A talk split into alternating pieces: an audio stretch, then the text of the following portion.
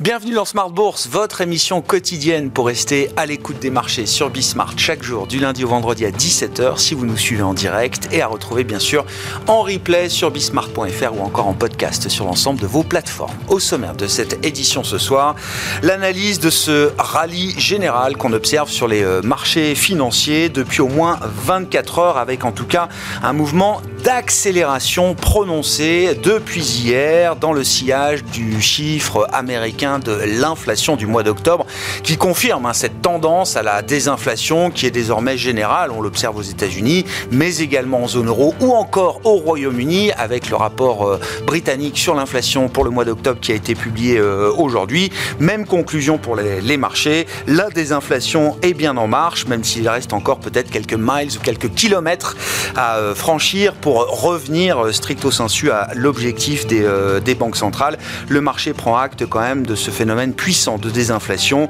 Et on a vu donc cette accélération du rallye hier sur la partie obligataire, sur la partie action. C'était un rallye général qui s'est poursuivi cette nuit en Asie. On a vu euh, euh, des chiffres de hausse spectaculaires hein, pour le marché japonais, pour euh, la bourse de Hong Kong également. Et puis la prolongation qui est également jouée en Europe aujourd'hui avec un mouvement qui se calme un petit peu, mais on aura observé quand même du volume dans la hausse hein, hier sur le CAC 40 avec une hausse d'un peu plus de 1%. On a vu plus de 6,5 milliards d'euros échangés, ce qui est un, volume totalement inhabituel par rapport euh, euh, à la tradition du euh, marché français. Le CAC qui est revenu à plus de 7200 points. Vous aurez le détail des événements du jour sur les marchés dans un instant avec Comme Dubois.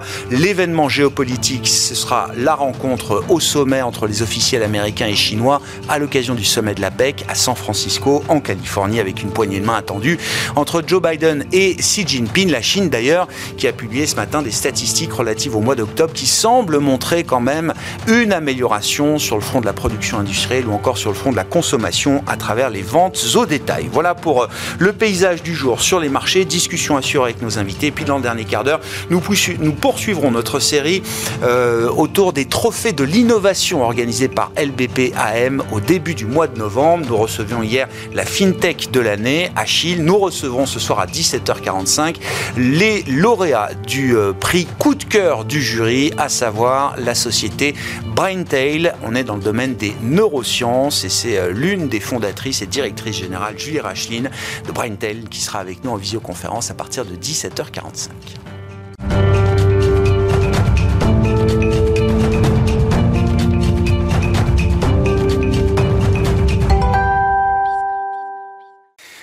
Le résumé du jour sur les marchés au quasi-terme de cette séance en Europe, c'est avec Comme du Bois. La bourse de Paris poursuit son rebond ce mercredi après le ralentissement des prix à la consommation aux États-Unis hier. Il en va de même pour les prix à la production aujourd'hui. En rythme annuel, l'indice monte de 1,3% en octobre contre 1,9% attendu par le consensus. Sur un mois, on observe même une baisse des prix à la production de 0,5%. Ces données confortent le marché dans ses perspectives de voir la Fed stopper son durcissement monétaire. En Europe aussi, l'inflation ralentit. Au Royaume-Uni, l'inflation ressort à 4,6% sur un an en octobre contre 6,7% en septembre. Du côté de la Chine, il faut noter une amélioration plus importante que prévu des chiffres de la production industrielle et des ventes au détail en octobre. Du côté des valeurs, Alstom chute encore aujourd'hui après un plongeon de près de 38% le 5 octobre dernier. Son titre perd jusqu'à plus de 20% au cours de la séance. Si le groupe a confirmé ses objectifs de l'exercice 2023-2024, il a indiqué qu'il pourrait être contraint de lancer une augmentation de capital dans un contexte de cash flow négatif. De son côté, Renault progresse, son titre gagne jusqu'à près de 2,6% au cours de la séance. Le groupe automobile qui prépare l'entrée en bourse de sa filiale électrique Ampère a annoncé aujourd'hui son projet de lancer après 2025 une voiture électrique d'entrée de gamme à moins de 20 000 euros.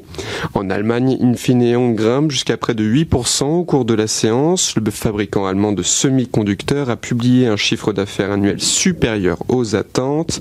Il entraîne dans son sillage son rival ST Microelectronics qui voit son titre progresser de plus de 4% au cours de la séance.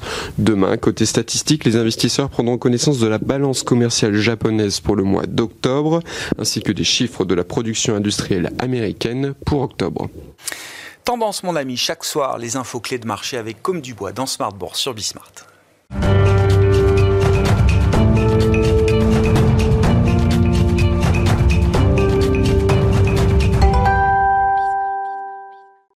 Trois invités avec nous chaque soir pour décrypter les mouvements de la planète marché. Vincent Genzi est avec nous, directeur de la stratégie d'investissement de Cholet Dupont Houdard. Bonsoir Vincent. Merci d'être là. Merci à Frédéric Rosier d'être avec nous également. Bonsoir Frédéric. Bonsoir Ravi de vous retrouver. Vous êtes co-responsable de la gestion de portefeuille chez Mirabeau et Alexandre Baradès qui nous accompagne également ce soir en plateau. Bonsoir Alexandre. Merci beaucoup d'être là. Vous êtes chef analyste chez euh, IG. Alexandre, on se parlait lundi là sur ce même plateau pour le plan de trading de, Smart Bourse. On s'interrogeait sur la, pérennité du mouvement de rebond auquel on assiste depuis euh, fin octobre, avec plutôt une lecture, une vision positive hein, de, la, pérennité possible de ce mouvement. Non seulement le mouvement se prolonge, mais il s'est considérablement accéléré depuis hier.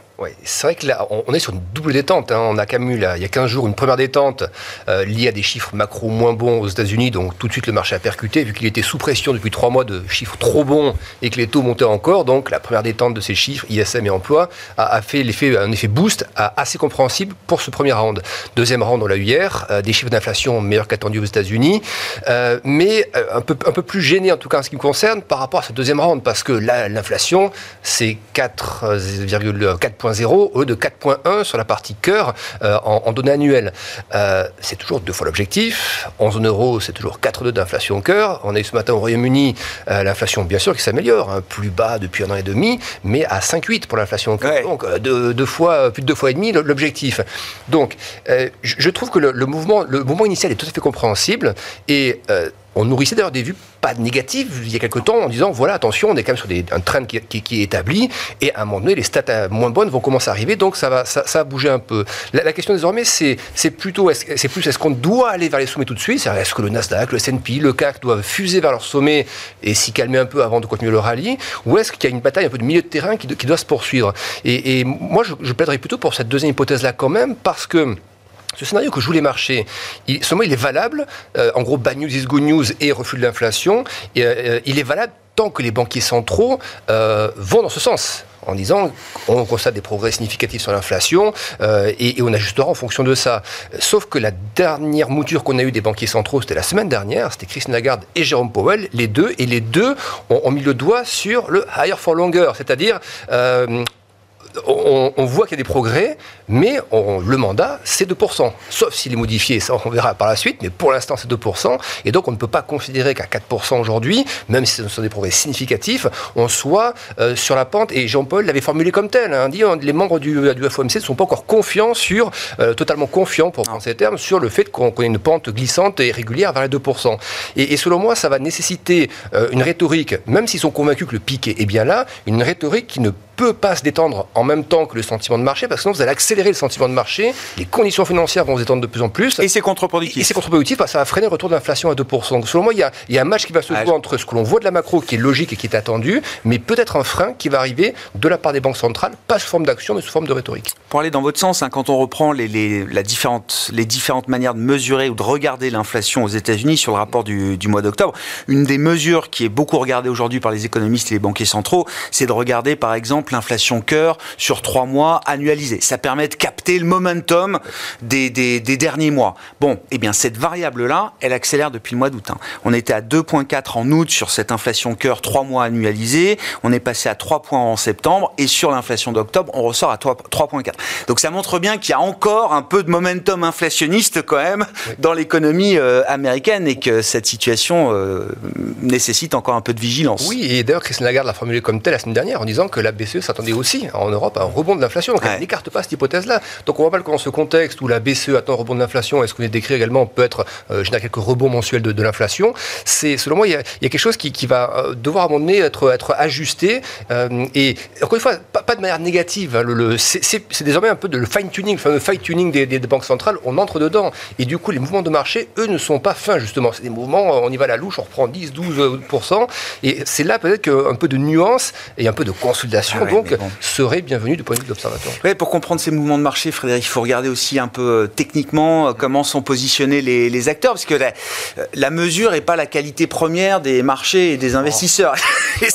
mais ça donne une tendance quand même. Comment on peut expliquer l'ampleur, l'accélération là, à laquelle on, assiste. C'est vrai qu'on au-delà des fondamentaux dont on pourra discuter. Hein, après, il y, a la psychologie de marché parce que au-delà des chiffres instantanés. Euh, c'est un peu la vision qu'on a forward. Euh, et finalement, le marché intègre quand même que le point pivot, on y est. Donc, c'est plus tellement un sujet, c'est effectivement du fine-tuning.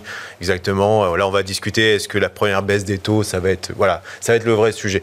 la réalité, c'est que le marché, il était plutôt baissier, c'est-à-dire structurellement, on avait des, des, grands acteurs, les citiers qui étaient très vendeurs. On a eu euh, des collectes sur l'obligataire qui étaient juste phénoménales. Monstrueuses. Monstrueuses. Donc il y a eu un positionnement qui s'est opéré là-dessus, avec des phénomènes de collecte, de décollecte. pour revenir par exemple au marché français, je m'aperçois quand même que bah, les gros poids d'indice étaient plutôt baissiers. C'était des, poids lourds hein, qui ont baissé. Hein, LVMH, Sanofi, euh, Total. C'était plutôt, plutôt en souffrance là depuis quelques temps. On a rebondi finalement avec des, acteurs plutôt industriels d'ailleurs. Hein. C'était peut-être pas hyper intuitif, mais on a vu des rebonds assez, intéressants, des Schneider, des Saint-Gobain qui ont plutôt bien rebondi. Je me dis effectivement, si on commence à revenir par phénomène de pondération sur ces acteurs qui ont été délaissés, revoir les marchés, euh, peut-être pas au plus haut, mais pas loin des plus hauts annuels pourquoi pas et, ce que je remarque finalement, qu'on va analyser après euh, le travail d'analyse euh, de, ce qui s'est passé, l'année, honnêtement, elle est d'un tous les dictons boursiers ont hyper bien fonctionné. C'est vrai?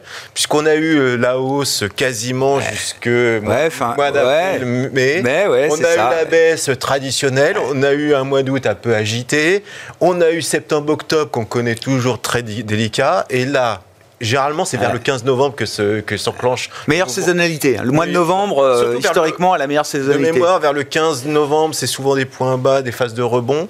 Et finalement, on enclenche. Donc, je veux dire, allez, ça va être, les dictons vont être respectés, mais c'est Selling May Go Away. On revient en, en octobre, novembre. Les citiers doivent racheter, c'était la note de Goldman Sachs, quasiment 150 milliards d'actions dans les prochains ah, jours, premières semaines. Pour rééquilibrer leur position. Hein. leur position. Ah Vous avez un phénomène de flux qui était extrêmement bas chez, chez certains. Vous avez ce phénomène-là. Deux, trois bonnes nouvelles. Les Chinois américains qui se parlent. Bon, vous avez un cocktail quand même pour, revenir sur des niveaux hauts. Alors peut-être, euh, voilà, c'est peut-être un décalage par rapport à la réalité économique. On a eu des chiffres des entreprises qui n'étaient pas mauvais aussi, donc on peut même pas. On a eu des sanctions, certes, mais on va dire que c'était des sanctions qui, exceptions qui confirment la règle. Globalement, on a eu des résultats qui étaient quand même plutôt robustes. Donc il n'y a aucune raison pour moi, en tout cas sur des niveaux, où on se paye 12 fois, hein, sur le CAC 40 au moment où on se parle. On n'est pas non plus euh, sur des, valorisations euh, extrêmement hautes, surtout si on commence à anticiper. Euh, un reflux des, taux dans les, prochains, dans, les prochains trimestres. Donc oui, il y a une matière à, revenir pas très très loin des plus hauts. Les franchir, c'est à mon avis, euh, ça serait un pas. Il en faudrait plus. Ouais, je comprends. Là, là c'est une tendance qui nous en, pas de trop, Qui, ouais, qui nous engagerait vers un mouvement trop fort, à mon avis. Bon, en tout cas, il faut considérer le monde des marchés tel qu'il est euh, aujourd'hui. Euh, Vincent, c'est ce qu'on a euh, beaucoup décrit comme étant un univers un peu Goldilocks. Hein. Là, c'est vrai que c'est rallye général, et sur l'obligataire, et sur les actions, la désinflation immaculée, avec un refroidissement des économies, partant de l'économie américaine, certes observable, mais très modéré aujourd'hui par rapport à ce qu'on aurait pu craindre. Oui, c'est vrai. Tout ce qui a été dit jusqu'à présent est, parfaitement juste. Euh, ce qu'il faut quand même noter, c'est que depuis deux ans, euh, on passe notre temps à se tromper à peu près sur les perspectives. Il y a une volatilité dans les prévisions économiques qui est très importante. Il y a une volatilité sur les taux qui est extrêmement importante. Est-ce qu'on est déjà sorti de ce moment un peu particulier? Je ne sais pas, je n'en suis pas certain. Euh, ce qui est vrai, c'est qu'on était dans des situations un peu tendues. Hein. on avait un peu d'excès de pessimisme. Les les phases de baisse du marché qu'on a connues jusqu'il y a à peu près 15 jours donnaient effectivement l'occasion de, retrouver un peu des points bas euh, du printemps et, de renforcer un petit peu les, investissements sur les portefeuilles un peu trop dégarnis. Ça, c'est très bien. Euh, il y a indéniablement un changement de psychologie qui est lié aussi à l'approche de la, de la fin d'année. Donc le rallye de fin d'année, je me demande s'il est C'est maintenant, quoi. je ne dis pas qu'il est terminé, mais à la vitesse où on va, ça va être terminé assez rapidement. C'est ce qu'on m'a dit hier Euh, sur Twitter. C'est déjà le rallye de Noël. Je dis, il n'y a plus de saison, de toute façon. Non, mais il, se, fait de plus en plus tôt. Les marchés, euh, Oui. vous savez, il ne faut pas oublier, il y a quand même 80% des, des volumes qui sont sur du, du, pro- du- du- du programme, du trading algorithmique. Donc ces gens-là, après, nous fur et à mesure, et c'est celui qui dégaine le premier. Donc euh, le, le- le temps se raccourcit. C'est le premier qui lance le mouvement qui a plus de chances de gagner. Bon, bref. Donc, euh, je ne suis pas sûr que le scénario global ait changé. Que on ait des phases où, dans le cycle, il y ait une moindre détérioration, une, des petites accélérations, des petits retours en arrière, etc. C'est notre lot depuis maintenant plusieurs trimestres. Euh, même en Chine, regardez, euh, il y a quelques trimestres, mais la reprise en Chine, ça va être extraordinaire. Deux mois après, oh non, c'est La Chine, c'est fini, même, ils hein. sont morts. Voilà. Donc, moi, je crois qu'on Ouais. on est dans un cycle qui est quand même extrêmement particulier, euh, qu'on n'a jamais connu par le passé, sauf à la sortie de la Deuxième Guerre mondiale. Euh, je parle du, du, euh, de, de l'inflation, Ouais, des excès d'épargne qu'on avait connus à cette Parce qu'on a décrit l'économie de guerre ou l'économie de pénurie, Voilà. L'économie de la rareté. on est encore dans ces effets-là, vous dites. Donc on en sort, mais c'est quand même un cycle un peu particulier. Ah ouais. Est-ce qu'on est à l'amorce d'un nouveau marché haussier ou d'un nouveau cycle économique haussier? Pour ça, il faudrait qu'on ait, soit on considère qu'on a déjà connu la récession de fin de cycle au moment du Covid ou au moment de la guerre de l'Ukraine, mais on n'a pas eu les caractéristiques de la récession. Et je vois toujours les indicateurs avancés qui, eux, sont assez lents à bouger, bah, qui pointent vers une économie moins forte. Les résultats des entreprises étaient meilleurs aux États-Unis, mais cette année, en- enfin au, au dernier trimestre euh, en Europe, ils étaient négatifs sur un an. Mm. Hein. Et les surprises ont été très très mitigées.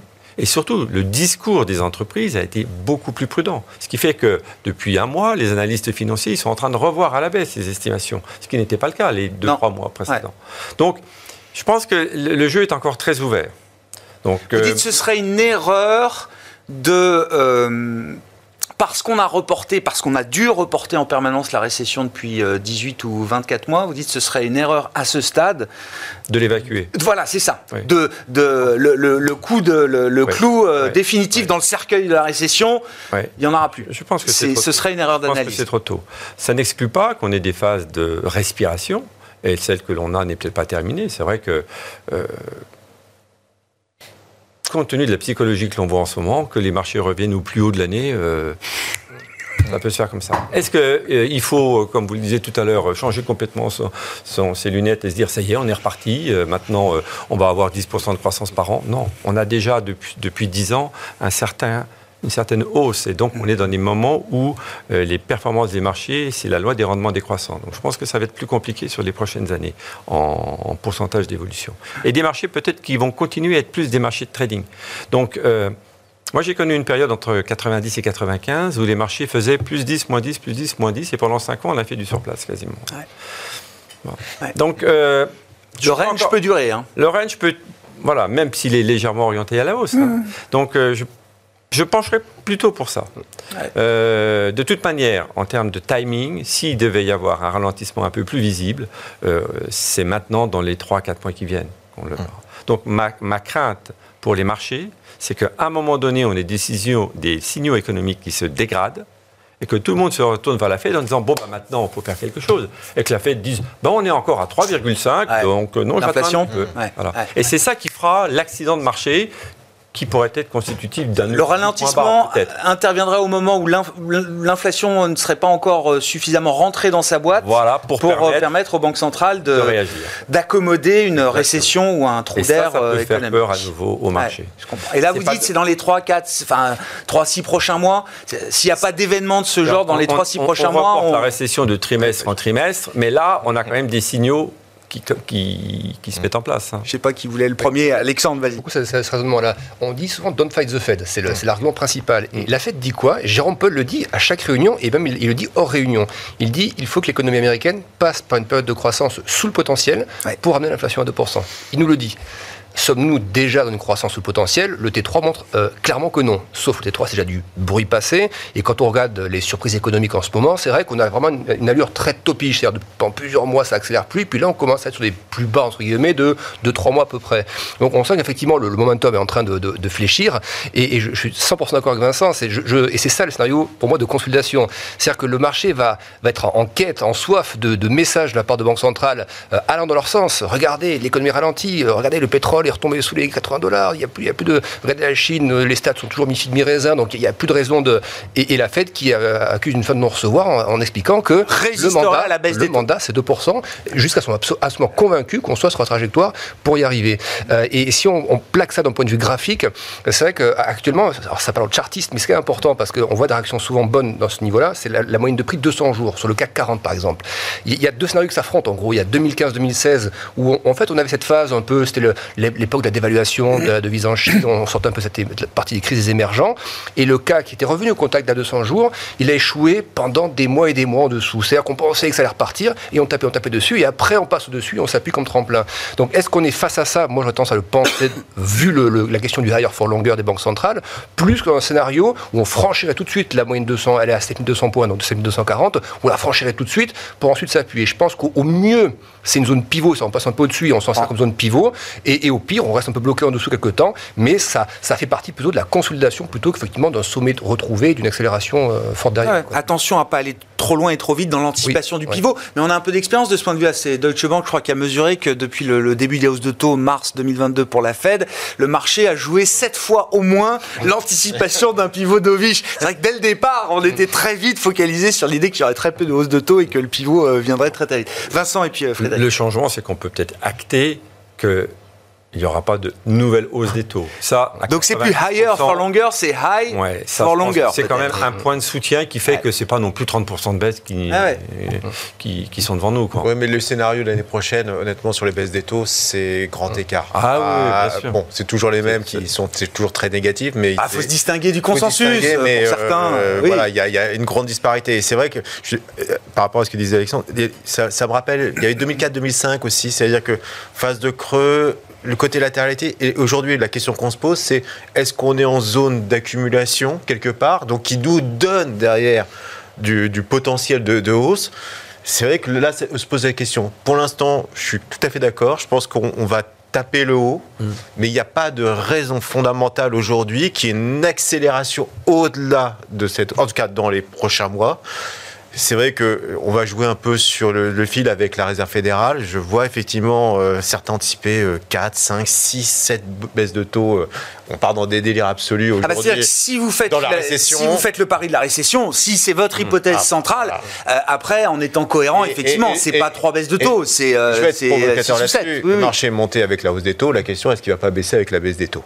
C'est ah bah. c'est peut-être quelque chose qu'on peut logiquement se poser comme question. Je pense effectivement le risque, c'est que quelque part la Fed, avec l'expérience qu'il y a eu notamment dans les années 80 d'un d'un allègement finalement de sa politique monétaire beaucoup trop tôt précoce a provoqué euh, le, spectre de l'inflation. Le risque, c'est qu'on ait des baisses de taux plutôt plus tard que ce que le marché ouais, vous savez, c'est toujours aujourd'hui. C'est ce que disait Vincent. C'est peut-être effectivement une réserve. Il faudra voir la récession dans les yeux pour déclencher une réaction des, pas des banques C'est un truc qu'il faut vraiment mettre en, place, c'est le refinancement de la dette Covid. C'est 2024-2025, on a un mur de dette devant nous, donc il va falloir jongler avec tout ça, et donc on va effectivement avoir une politique qui va être très très tendue, politique monétaire de la Fed, qui va être extrêmement tendue, et une erreur de politique monétaire, pour le coup, ça risque d'avoir des conséquences euh, fâcheuses. plus, que, plus, que, même les années, euh, les années précédentes. Avec du côté des États, très peu d'appétit pour de la consolidation budgétaire. Hein. Ah. plus des murs de refinancement des entreprises. Hein. Exactement. Euh, un truc dans la séquence de marché, encore une fois, un truc qu'on a vu là depuis quelques jours maintenant, c'est le. Alors, je dis le retour des small caps. Je ne sais pas comment le dire ah. autrement, mais peut-être la fin du purgatoire des petites valeurs. On a vu hier, c'était très intéressant sur le marché américain. On regarde alors le ratio, la différence entre le Nasdaq et le Russell. Donc là, on atteint des plus hauts historiques hein, euh, sur ce ratio Nasdaq-Russell. Bon, hier, ça s'est un peu retourné. Le Russell a dû reprendre 5-6%, euh, Oui, je crois. ouais. Euh, deux fois la perte du, euh, du Nasdaq. On a l'idée d'observer une légère surperformance des small caps. Ouais. C'est-à-dire que la détente des taux provoque de l'appétit au risque. C'est ce qu'on a vu sur cette partie-là du Russell. J'en parlais en, en préalable, mais le non-profitable, hein, donc l'ensemble des entreprises non profitables du Nasdaq, a bondi de quasiment 7 ou 8 Donc, D'accord, c'est ça. quand effectivement le coût du refinancement, c'est la moindre qualité la moindre qui a- qualité, qui a le plus Et remonté. Vous voyez sur le marché, honnêtement, ce qui a payé ces derniers temps sur le ma- marché français. On va pas bon, je, je vais garder mes mots, pas de mais nom. on va dire que c'est pas de forcément nom. les, les- les sujets, les dossiers. Alors peut-être qu'il y a aussi du. Bah, on va voir. je sais pas, on parlera d'Alstom tout à l'heure. Alstom, typiquement, c'est pas Oui, un dossier de grosse qualité aujourd'hui. mais Il bon, se prend encore un pain de 20%. Mais Je pense hein, qu'il mais faut regarder aussi les rachats, les rachats de short aussi qui s'opèrent aussi dans ce mouvement. Ouais. J'ai- pas regardé. Il y a des valeurs détail. très shortées, Il y a des que valeurs qui sont très shortées. Et je pense effectivement qu'avec les anticipations de baisse des taux, on aura tendance peut-être à racheter des shorts. sur la qualité du rallye, là, du rebond. Il y avait beaucoup de shorts sur le, sur le Russell 2000 aux États-Unis. Ouais. Il, y avait deux, il y avait deux hedges, enfin deux, euh, deux longs shorts qui, Ah oui. qui étaient joués. hein. C'était euh, long SP500 et, et short euh, Russell 2000. Et il y en a un autre qui était encore plus joué. hein. C'était long euh, Magnificent 7. Ah ouais, donc Ouais. les, voilà, les, plus grosses techno et short SP500. Donc quand on dit qu'il y avait beaucoup de shorts sur le SP500, c'est beaucoup de hedge funds qui avaient une part, leur patte short Ah ouais. sur le SP500 et qui étaient longs euh, techno. Long Nasdaq ou long tech. Et là, bah, long tech c'est sûr Ouais, que quand sûr. le mouvement se renverse, ça va très très vite. Non, mais en plus, euh, c'est vrai qu'on a tous vu. Euh, enfin, c'est vrai que c'est du risk on, mais c'est aussi, il ne faut pas oublier que toutes les valeurs euh, euh, petites et moyennes sont les premières qui sont souvent touchées par les difficultés de refinancement. Donc, euh, si on a des perspectives de taux qui se qui s'améliorent Oui. un petit peu, ça aide. C'est normal qu'il y ait une réaction. Euh, c'est la question, je pense qu'on va de plus en plus euh, poser dans la perspective de banques centrales qui seraient à un moment amenées à baisser leur taux. Hein. Higher for longer, c'est pas higher forever non plus.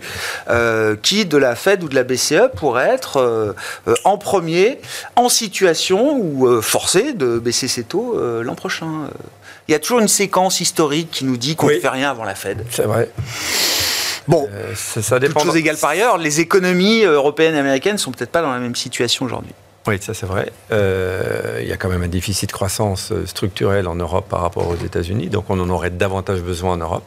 Il y a peut-être un élément qui peut aider la BCE à éventuellement anticiper le mouvement de la Fed, mais c'est si on avait une vigueur de l'euro. Euh, mais pour l'instant, euh, on a un rebond technique de l'euro, mais on a du mal à voir euh, la poursuite d'un mouvement euh, plus durable pour l'instant. Euh, moi, je, je pense quand même que c'est la Fed qui devrait initier le mouvement.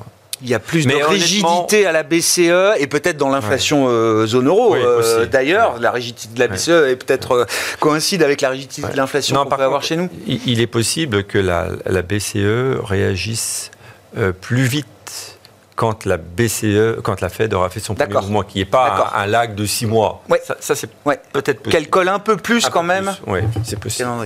Ça, va être une vraie question, je pense, quand même, euh, à un moment. hein. Oui, c'est ça, parce que la macro européenne, elle est quand même, euh, enfin, tous les indicateurs avancés, c'est en mauvais. Il n'y a pas de redressement des indicateurs avancés. Alors, on voit quand même un petit peu en Allemagne, un petit peu sur la partie il faut, ça se stabilise, ça tend de repartir un peu. Euh, les PMI manufacturiers, alors ils sont très très bons en Allemagne, mais ça fait 2-3 mois qu'on commence à voir une amélioration dans, le très mauvais, mais une petite amélioration quand même, et qui va de pair avec l'amélioration qu'on a un petit peu sur la partie PMI chinois aussi. Donc, l'aspect industriel pourrait soutenir un petit peu le, le redémarrage de la Chine. On l'a vu, tiens, les stats qui sont tombées cette nuit sur la Chine, de bonnes surprises, vente au détail et, euh, et production industrielle. Ça reste pas bon sur la partie investissement urbain, donc tout ce qui est construction, mais sur la partie manufacturière, apparemment, les signaux qu'on avait un peu sur les, les- les PMI chinois commencent à se voir un petit peu sur la, la- la réalité. Donc ça, ça pourrait stabiliser un peu, mais c'est vrai que le, le- le- le paysage macro-européen ne semble pas, pas pro- Enfin, en tout cas, Alors la- c'est la stagnation, ça c'est sûr. Oui. On avait très peur du risque de stagflation. J'ai l'impression que le dernier rapport sur l'inflation en zone euro, qui montre quand même une belle marche à la baisse de l'inflation globale, attention, on crie pas victoire, mais euh, a, a comment, détendu un petit peu cette idée de, de stagflation qui pour le coup euh, est quelque chose que ni les marchés ni les économistes aiment vraiment. hein. Oui. Et on voit même les anticipations d'inflation en zone euro long terme, le 5 ans dans 5 Ouais. ans, il est vraiment sur une pente. Et là, on le voit, on a du mal à imaginer que ça puisse partir comme ça et se redresser d'un coup. Il n'y a, pas- il y a rien pour le redresser. Il n'y a pas l'énergie, il n'y a pas le. Ouais, Les anticipations, le marché est désormais convaincu que l'inflation va vraiment euh, ralentir en zone euro sur un horizon moyen terme. Mais la question, c'est celle du mandat. Et le mandat, c'est actuellement, on est à 4,2. Le mandat, c'est 2. Donc, euh, mais, et du coup, ça pourrait aussi pousser poussé la BCE, vu qu'elle voit que ses anticipations sont dans, le bon sens, à, serrer encore, enfin pas serrer la vis, mais à, laisser les niveaux bien serrés, le temps que les anticipations euh, pendant deux, trois mois de plus euh, lâchent, et effectivement flirter avec la récession, voire y être un peu, et à ce moment-là lever le pied. Mais c'est vrai que la question du timing par rapport à la Fed, cette fois-ci, on a quand même l'impression que la BCE a quand même de quoi, même si je ne pense pas qu'elle le fasse, mais là, on est quand même une situation bien différente de celle des États-Unis aujourd'hui en Europe. Donc elle, a, elle, aurait une marge de manœuvre un petit peu pour, euh, en tout cas pour, au moins pour les discours, pas tout de suite, mais dans, peut-être euh, deux, trimestres, pour avoir des discours qui commencent, euh, qui commencent à, pivoter un peu. Tourner. Il y a encore 5 ou 6 pays européens, enfin de la zone euro, qui ont des inflations supérieures à 10%. Hein. Oui, oui. Mais on trouve une grande disparité au, sein des États américains aussi. Hein. Euh, il y a des États euh, où on vit avec 2% d'inflation aujourd'hui aux États-Unis et mm. des États où les choses sont beaucoup plus euh, tendues encore en, termes de prix. Frédéric, ben, Biden, si, oui, qu'est-ce que ça représente, puisque vous en avez dit un mot tout à l'heure, mais de voir cette rencontre au sommet, Joe Biden-Xi Jinping, qu'est-ce que ça représente pour les investisseurs et pour les marchés, avec un sentiment euh, économique sur la Chine euh, très négatif et euh, bon une confrontation séculaire entre les deux superpuissances. Je crois que personne ne remet en question ce, c'est la dernière cette boucle, la dernière boucle d'or. C'est ça. ah oui.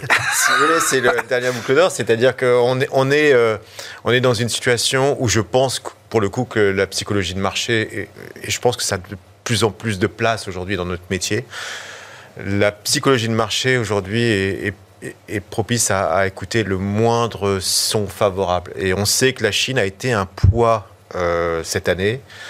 Euh, le luxe en a souffert pour le coup, euh, même des fois au-delà du raisonnable, en oubliant les parts de marché d'un tel et un tel dans cette région du, globe.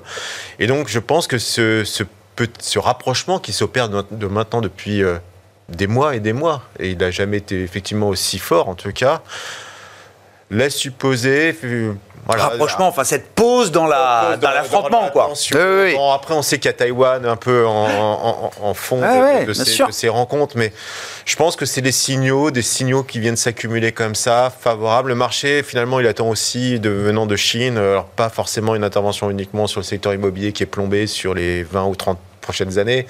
Mais c'est vrai, des plans de relance plus, peut-être plus massifs encore sur la consommation qui aideraient pour le coup des pays comme l'Allemagne, les valeurs industrielles, le secteur du luxe. Et là, vous avez tout qui se met en place pour que les, même des gros poids d'indice viennent se redresser ça vous a pas échappé, mais le pétrole a baissé, par exemple. Ah bah je voulais qu'on en parle.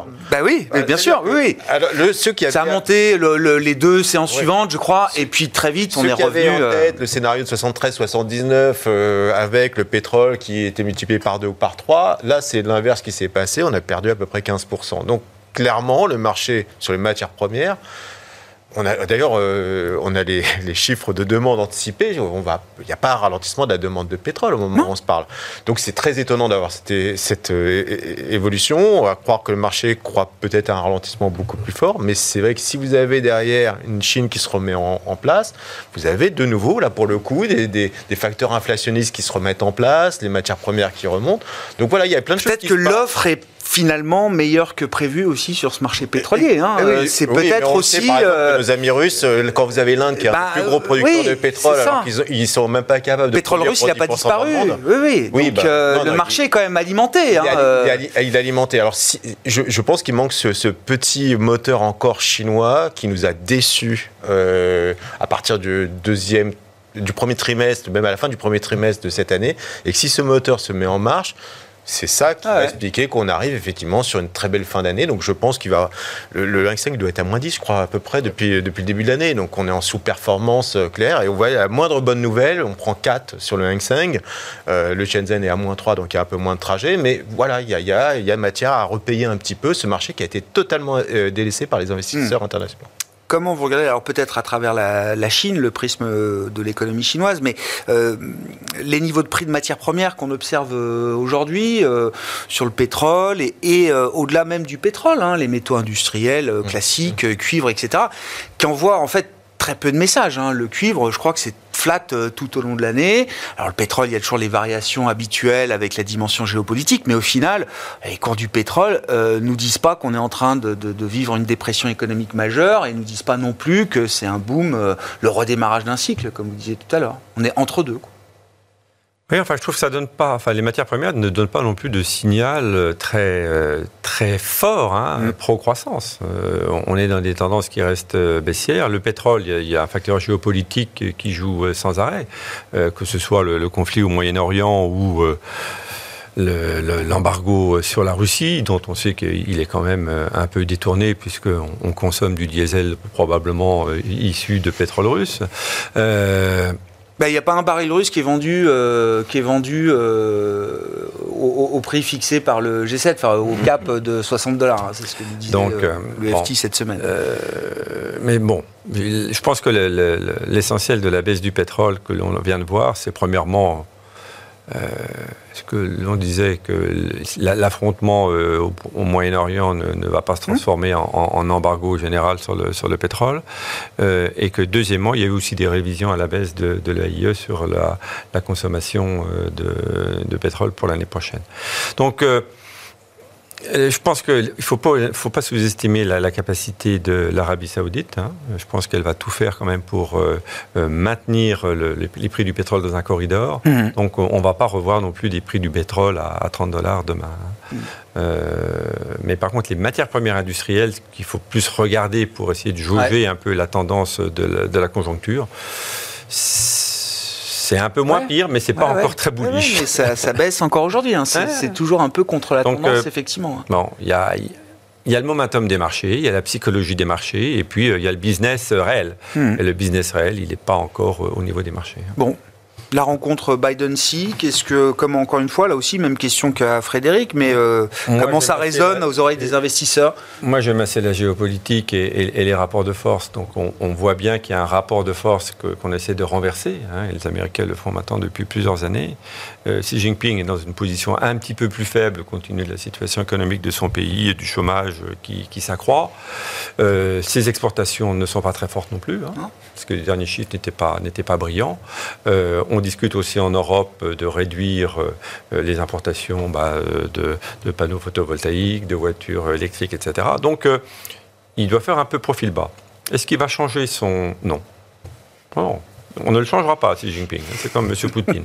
Donc, euh, il ne faut pas s'attendre à ce qu'il y ait un changement de comportement de la Chine et du coup, il n'y aura pas non plus de changement de comportement américain sur la vue géostratégique et géopolitique. Maintenant, que ça arrondisse un peu les Ouais. angles, etc., oui, bien entendu. Mais On n'est pas dans une phase d'escalade. Est-ce qu'on peut imaginer qu'à- jusqu'à la Ah, fin est- du mandat on est- Biden, on, on- on- non mais le- le- le- l'escalade permanente, j'entends. Ah a- si Si. Mais bien sûr Oui. que si. Attendez. ils ont- Non, non, mais je, sais bien qu'il y a des mesures tous les jours. euh, L'Occident n'a pas le choix. oui. Le but, c'est de faire reculer Xi Jinping. Mm. C'est tout. Donc, s'il vient passer sous les fourches codines, là, on peut vraiment applaudir, mais je doute qu'il s'abaisse. Donc il n'y aura pas de naïveté de ce point de vue-là. Non, maintenant qu'il Ouais. y ait des mesures en disant, voyez, on a racheté du soja américain, etc. Oui, bravo. Bah oui, oui, puis il faut bien qu'ils vendent des treasuries aussi, les États-Unis. Non, mais enfin, je- dans le jeu de la tension géopolitique, Oui, à un oui, moment, oui, ça doit aussi trouver sa place, peut-être, même si euh, peut-être qu'il ne faut plus compter justement sur ce type de demande euh, quand on est le Trésor américain. Peut-être qu'il faut euh, tirer une croix, euh, en partie en tout cas, sur euh, cette. euh, On vient demande. pas de dire qu'il y a eu des flux colossaux dans les produits obligataires? Oui, oui, bien sûr. Ah. Oui, oui, oui. Enfin, la dernière adjudication du Non. 30 ans, c'est pas très bien passé Bah, quand non. même. Donc, euh, c'est pour ça que la baisse des taux longs, euh, il y a aussi la question de l'offre et de la demande, le refinancement du trésor. Il y a limite. eu- je suis pas sûr qu'on soit en phase de non, décroissance non. du refinancement du trésor, hein, loin de là. Donc il y aura aussi une limite à la baisse des taux longs à cause de ça. Bon, on a vu hein, 4,40 et puis depuis, voilà, on se réinstalle autour de 4,50 sur le, le 10 ans américain. Je voulais qu'on dise un mot d'Alstom. Oui. Frédéric, vous Oui. vouliez parler d'Alstom, alors moi je veux bien, donc ça a Non, perdu non, mais 40% il y a euh, Oui. un mois et demi, là ça perd 20% Alors ça, c'est aujourd'hui. typiquement le dossier qu'on avait vu venir depuis très très longtemps, Ouais. puisque euh, on savait que bon, book to bill, en gros, la capacité de renouvellement des contrats par rapport à ce que le- l'entreprise est, capable de, de- de livrer. Donc ça, c'est plutôt bon. Euh, order, le carnet de commandes rempli. Quand on regarde ça de manière factuelle, c'est magnifique. Simplement. La boîte, et on le savait depuis très longtemps, il n'y avait pas de cash dans la boîte. Il y avait très peu de cash. Vous avez un carnet de commandes 85 milliards, vous avez 3 milliards, et en plus, euh, c'était plutôt des lignes de crédit et très peu de cash euh, réel. Et donc, on savait qu'à un moment donné, allait se poser la, la question de comment financer ce carnet énorme. Donc ça allait quand vous avez ce qu'on appelle un free cash flow positif. Ouais. Donc euh, l'activité industrielle permettait de renflouer, oui. d'augmenter le cash. Sauf que quand vous passez d'un cash flow positif à moins 1 milliard, donc vous brûlez votre cash, comment vous faites pour que vous continuez à vous développer et à produire? Donc ça c'était marqué et, et connu d'avance quelque part. Le marché n'a pas voulu y croire. Il y a encore un mois, Alstom, non. Augmentation de capital, pas, be- pas besoin.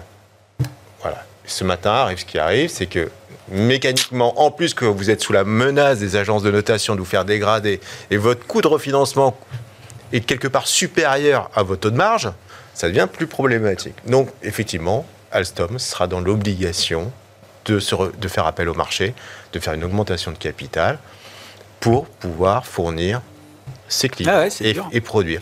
Le problème Alstom, c'est à mon avis symptomatique du risque qu'on aura demain. C'est-à-dire beaucoup d'entreprises vont avoir ces difficultés de refinancement, vont avoir parce que les taux aujourd'hui, si vous êtes dans du high yield, on va se refinancer quoi à 7, 6, 7, 8 Donc dans l'industrie, Quand on peut émettre du yield, parce Quand que ceux émettre. qui sont en difficulté. Voilà. Non, mais Oui, on a sûr. vu la place que le marché des leverage loans, par exemple, a pris en Europe par rapport au, marché du, du high yield. Euh, leverage loans, vous refinancez euh, deux fois au coût du high yield. hein, euh, et d'ailleurs, voilà. et Fitch nous annonce que le taux de défaut dans ce compartiment est plutôt aux alentours de 5% aujourd'hui. Donc ça Mm. veut dire que on va avoir une prime supplémentaire pour se refinancer. Donc attention, c'est ce qui Alstom a les reins solides, c'est une grande entreprise Ah ouais. avec des clients qui sont fiables, donc ça c'est pas le souci. Mais pour le compartiment de la cote qui n'a pas cette capacité, Ah ouais. parlait du rebond des mid et small cap, typiquement. Déjà, si c'est dur pour Alstom, Alstom. ça va être encore plus dur pour d'autres. Oui. Si c'est dur quand on a un carnet de commandes historique et des perspectives effectivement qui vont dans le bon sens, transition, mobilité, ferroviaire, Exactement. tout ça, Là, ça tout- coche tout- plein de bonnes cases. Bon, après, il y a l'exécution et vous, comme vous dites, euh, la gestion du, du free cash flow et l'exécution des Exactement. contrats, et, euh, Exactement. etc. hein. Ça, c'est. Donc c'est pour moi c'est- symptomatique du risque qu'on a de- notamment l'année prochaine. Je vous ai coupé dans votre élan euh, tout à l'heure, euh, Alexandre, on, mais on va dire sur, euh, Ouais. on va sur- justement, on parle de dette, mais peut-être aussi un peu de la partie État. C'est-à-dire qu'on voit que les agences se réinvitent un peu dans- dans- sur la scène au niveau des, au niveau des marchés. Euh, Moody's, mouvement, euh, je sais pas surprenant, mais bon, en tout cas, euh, action par rapport aux États-Unis. Là, on a l'Italie, euh, si je ne me trompe pas, cette Ouais, semaine. vendredi Peut-être soir, ouais. Aussi. Ouais, ouais. Euh, alors, non pas pour dire que ça va pas, au contraire, les spreads euh, Italie, Allemagne sont resserrés avec les- la détente des taux, donc ça, c'est plutôt pas mal. Mais c'est sur l'aspect plutôt dynamique économique. C'est-à-dire qu'on voit que les conditions monétaires ne vont pas s'assouplir tout de suite, le ralentissement probablement est à l'œuvre et va durer, et le soutien des États, le soutien fiscal ne peut pas être là. Euh, il n'est pas souhaitable. La BCE a plusieurs fois dit il ne faut pas que les États, en gros, contrebalancent les effets de la politique monétaire, s'adressant par la- à l'Allemagne notamment. Et puis sur les marchés, il est possible que côté US, ça ait déjà été consommé, le fameux IRA, qui a aussi beaucoup aidé Ouais. au rallye d'une partie de l'année. Euh, désormais, les États-Unis, avec l'avertissement de Moody's, c'est un petit rappel attention à, à la dette souveraine. on ne pourra pas en mettre beaucoup plus quand même, Voilà. partant de niveau de déficit euh, historique. hein, et, mais, et euh, donc, les effets cumulés à la fois des politiques monétaires higher for longer et de l'absence de capacité des États ou de volonté, de, de volonté et de capacité pour l'instant Ouais. à déployer des, des mesures fiscales, c'est ça que ça devrait quand même contraindre normalement aussi peut-être un peu la, la vision du marché jusqu'à ce que les taux baissent pour de bon, que euh, les ratios dette PIB s'améliorent aussi un petit peu. Ça, c'est plutôt des visions quand même effectivement de plusieurs euh, au moins trimestres, plutôt S2 euh, l'année prochaine. Quoi. Donc c'est vrai Mm. qu'il semble quand même qu'on a un corridor de 2-3 trimestres où normalement les effets un peu contraignants et les effets un peu, un peu entre le marteau et l'enclume devraient se maintenir. Donc ça, ça favoriserait un petit peu le. Même si les marchés ne sont pas l'économie, Oui, oui. les marchés sont quand même l'économie du décalage parfois, mais sont quand même l'économie parfois décalée. Mais on ne peut pas non plus ignorer l'économie. Voilà. Et je pense que c'est un, peu ça le scénario. Comment on gère la situation euh, du point de vue de la gestion des, portefeuilles d'investissement, euh, Vincent, aujourd'hui Écoutez, nous, lors du dernier comité qu'on avait fait à la fin du mois dernier, on avait réduit la, la sous-exposition en actions.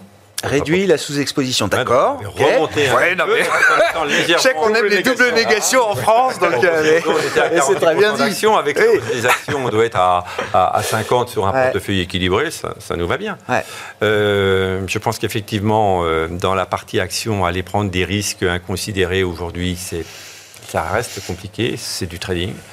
C'est du trading euh, au niveau de la tendance du- des, des indices et c'est du trading sur les valeurs euh, plus risquées. Donc il vaut mieux rester sur des valeurs à, à meilleure visibilité, euh, sachant que je trouve que les marchés sont quand même hyper efficaces. hein.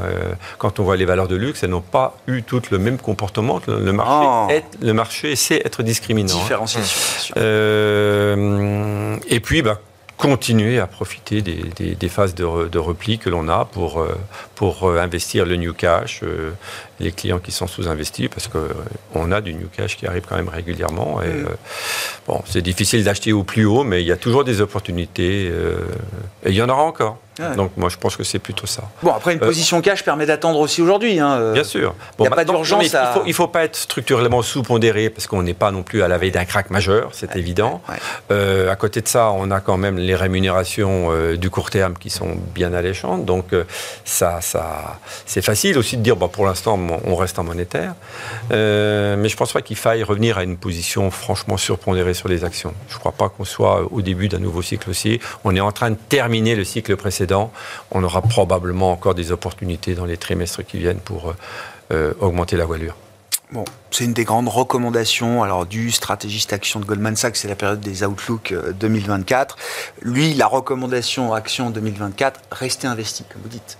Hum soyez investis, restez investis. À la fin de l'année 2024, vous serez récompensé. C'est un peu basique, un peu simple, mais euh, c'est. Il y a de fortes chances. Oui, oui. Il y a de fortes chances. Frédéric euh, Même à peu près même exposition, euh, équilibré 50-50. 50%, on a réouvert un fonds daté. on n'a pas inventé la roue, hein, tout le monde a des fonds datés. C'est 5% sur de l'investissement de grade à 3 ans. On bloque ça sur cette rémunération. Et lorsqu'on regarde le potentiel d'appréciation action, on est à 7002 sur le CAC. Ça nous fait quasiment 7006 si on fait 5%. Donc le potentiel est quasiment équivalent sur les deux. Donc on est plutôt à l'aise sur cette, euh, sur cette façon de, procéder. Aujourd'hui, le, le, monétaire, l'obligataire, les DAT, on n'arrête pas d'en entendre parler mhm. dans notre métier, c'est notre plus gros concurrent aujourd'hui, parce qu'on n'est pas sûr effectivement que le potentiel action, Alexandre en parlait très bien, il est, pour l'instant, il semble être limité. Il est là, mais il est, limité. Et on n'est pas sûr aujourd'hui d'offrir plus de 5% que nous offrent d'autres solutions. Donc voilà, je pense qu'il faut être équilibré et après ne pas faire trop, ne pas trop s'emballer effectivement sur des rebonds de, de valeurs un peu moyennes sur lesquels on a envie de faire un peu le jackpot parce que là, effectivement, on peut avoir un retour de bâton très rapidement. Alexandre Peut-être juste un petit conseil sur la volatilité des marchés. La volatilité globale, elle est, elle est assez basse quand même. On est à 14 de volatilité. Euh, quand on regarde les, les, décompositions des mouvements précédents, quand il y a eu des stress, par exemple des pics, il y a eu en 2015, 2018, etc., euh, on voit la, le, VIX souvent, quand on parle du VIX, donc qui est l'indice principal, on voit que ça, ça, redescend vers les 10, mais vraiment avec des, des, phases comme ça de rebond régulier. On retombe à 12, 13, puis on remonte à 20, 22, puis on retombe à 15, on remonte à... Et là, on, a, on, a, on est tombé assez vite euh, il y a quelques temps, on est remonté à 22, et puis là, le, le double strike aussi, on retombe à nouveau à 14. Est-ce que c'est déjà le 14 vers 12, 11, 10 Ou est-ce qu'il va falloir à nouveau se prendre une petite vague de, de, de, stress d'ici la fin de l'année ou début janvier J'ai l'impression que la, composition enfin, la façon dont la volatilité baisse pourrait laisser la, place, et il y a je pense qu'il y a de la place pour ça, pour des rebonds en direction de 20. Voilà, 30 et plus, ça part, il faut vraiment un accident, mais des rebonds réguliers vers 20 ne me paraissent pas euh, impossibles et, même probables dans le contexte actuel. Merci beaucoup, messieurs, d'avoir été les invités de Planète Marché ce soir. Alexandre Baradez, IG, Vincent Genzi, Cholet Dupont-Houdard et Frédéric Rosier, Mirabeau.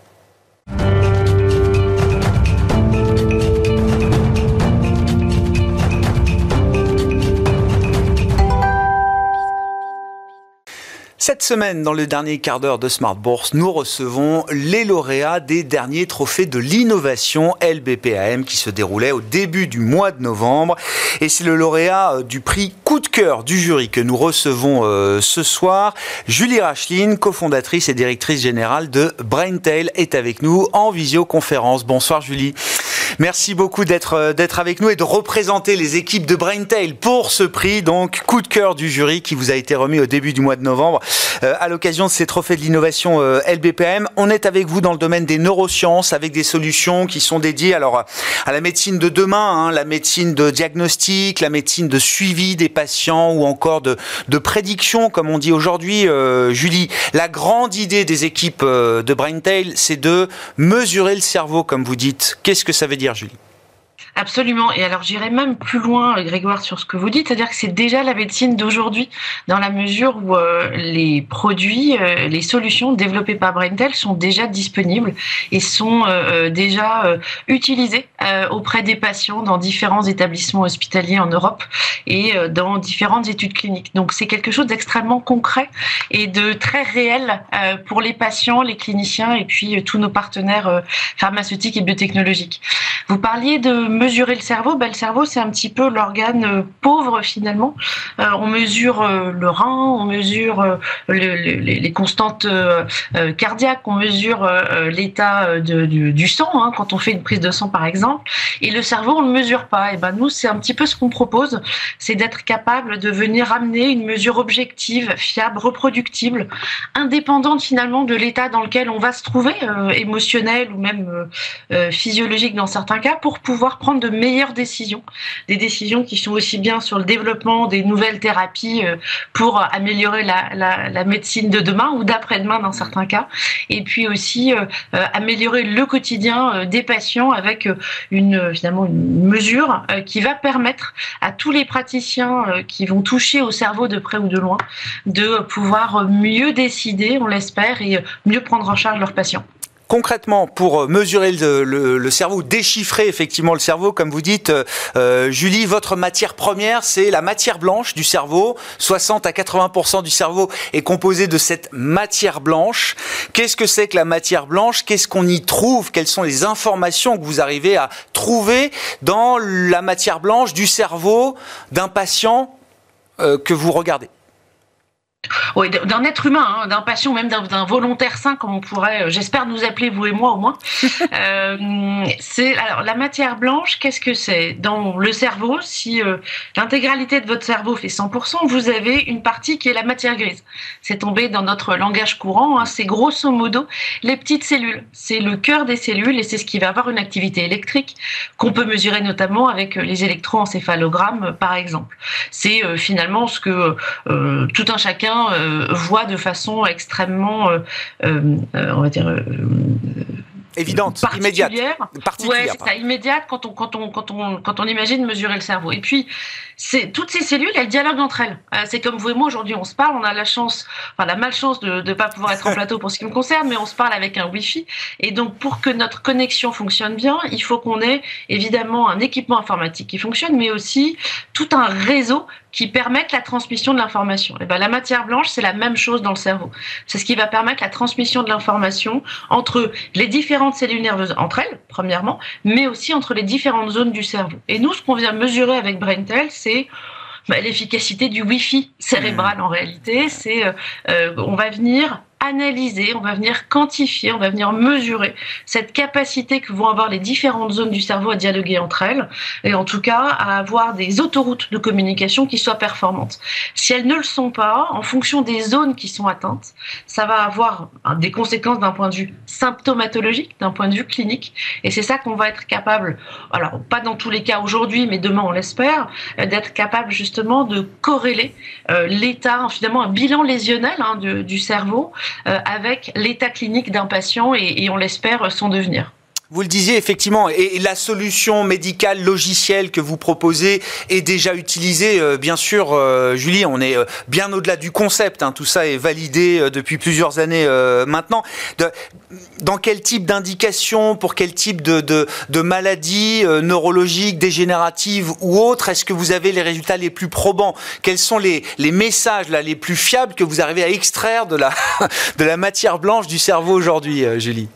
Eh bien, en fait, le, toute l'idée de départ est née en réanimation. Alors, euh, la neurologie est venue après, euh, et, l'idée du professeur Louis Pubasset, qui, dont les, travaux sont à, l'origine de la création de la société, il est professeur d'anesthésie réanimation à la Pitié-Salpêtrière, euh, c'était finalement comment mieux prendre en charge les patients qui sont dans le coma. Alors, c'est évidemment une situation traumatique, très particulière, euh, qui en plus touche à des enjeux humains, émotionnels extrêmement euh, lourds et, puissants, hein, sur lesquels je vais évidemment pas m'apesantir ce soir, mais où on a besoin d'être capable de euh, comprendre dans quel état finalement sont les cerveaux des patients pour, dans un contexte évidemment général de, de, prise en charge de ces patients en réanimation, on va pouvoir optimiser la prise de décision et les soins qui pourront être apportés. Mmh. Et le premier produit finalement de neuropronostication qui a été développé par BrainTel et qui depuis bientôt deux ans dispose d'un marquage CE, donc qui est l'autorisation réglementaire hein, pour euh,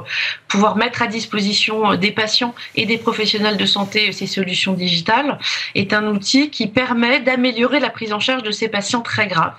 Sur cette base-là, euh, on a aujourd'hui un panel de solutions qui sont disponibles pour la quantification de la substance blanche dans la prise en charge en clinique, mais où finalement on est en train de travailler sur ce qu'on appelle nous des cas d'usage. Donc on va dire des situations où il y a des besoins pour euh, travailler sur des populations de patients pour être capable de suivre l'évolution d'une maladie ou on l'espère de sa régression dans le cadre du développement de nouvelles thérapies. Et là, je vais citer euh, par exemple les maladies d'Alzheimer. De, d'Alzheimer la maladie ou les maladies de Parkinson et les syndromes euh, apparentés en termes de tremblement, euh, et puis euh, tout ce qui va toucher aux maladies démyélinisantes, donc qui sont en fait des maladies vraiment de la substance blanche, où on va avoir une, dégénérescence progressive de cette matière dans le cerveau qui va entraîner des scléroses en plaques par exemple, ou des adrénolocodystrophies, voire des maladies avec finalement ces, ces dégénérescences neurodégénératif pardon, extrêmement, enfin plus ou moins rapide. Et ça, c'est vraiment euh, des, des, situations où on a un besoin extrêmement fort, non seulement de nouvelles thérapies, donc là, il faut qu'on puisse nous aider, ceux qui sont euh, en charge du développement, euh, d'aller plus vite et d'aller finalement atteindre les patients plus rapidement et puis aussi de proposer une prise en charge des patients à l'hôpital qui sera la plus efficace possible en donnant aux cliniciens des outils pour mieux dépister le plus tôt possible, mieux suivre et évidemment euh, demain euh, améliorer la prise en charge plus largement des, euh, des patients, quasiment d'un adulte sur trois aujourd'hui hein, en réalité. Je, précise aussi au passage, je ne sais pas quelle est l'importance que ça peut avoir, mais c'est une solution totalement euh, non invasive que vous euh, proposez. Hein. Sur la base d'une IRM, euh, vous êtes capable justement de faire ce travail d'enquête, j'allais dire, dans la matière blanche. Il n'y a pas besoin de, grosses et lourdes opérations du cerveau, en, en l'occurrence. Exactement, c'est très joliment dit. J'aime beaucoup votre idée d'enquête. à partir d'une IRM, Pardon, j'ai un chat dans la gorge. À partir d'une IRM, on va venir finalement amener cette mesure. C'est non invasif. C'est totalement euh, euh, sans douleur, hmm. puisque non invasif. Et ça peut être fait finalement sur tout équipement d'IRM euh, installé. Le choix qu'on a fait, était d'être indépendant du fabricant.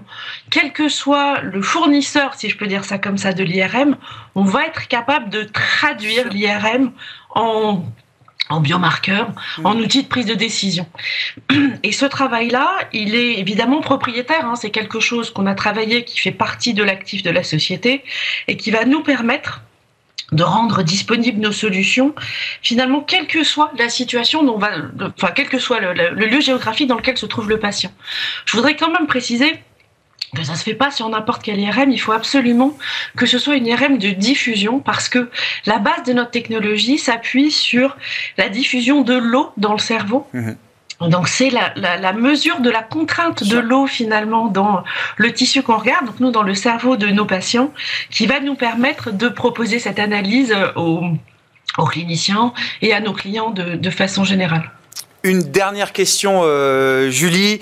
Quel est le le modèle économique que vous avez construit autour de, de. La société existe depuis 2018, euh, alors avec une équipe médicale, j'imagine, qui mène des travaux sur ces sujets depuis bien avant 2018. Euh, hein. Tout ça est déjà euh, très abouti à, vous entendre, Julie. Comment vous avez réfléchi au modèle économique de l'entreprise?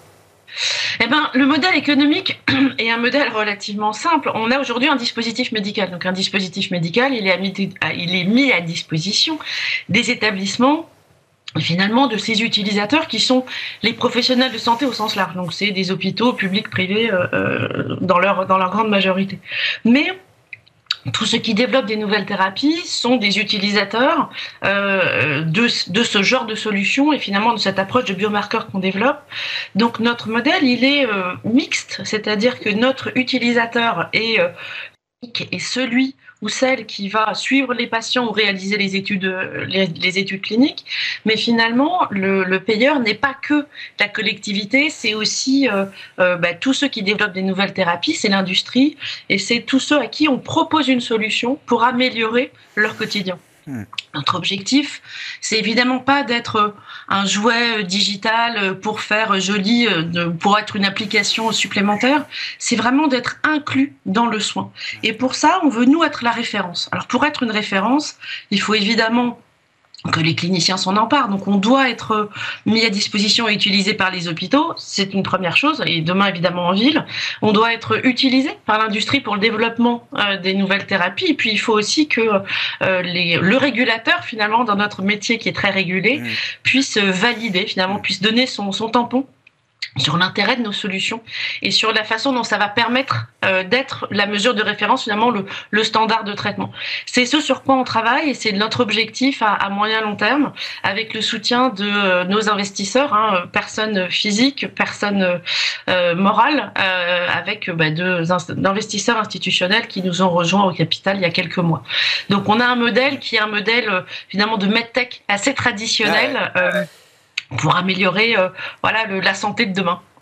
Merci beaucoup Julie et félicitations encore aux équipes de Braintail pour ce prix coup de cœur du jury qui vous a été remis à l'occasion des trophées de l'innovation LBPAM Braintail ou comment déchiffrer l'histoire du cerveau. Julie Rachine était avec nous en visioconférence, cofondatrice de Braintail.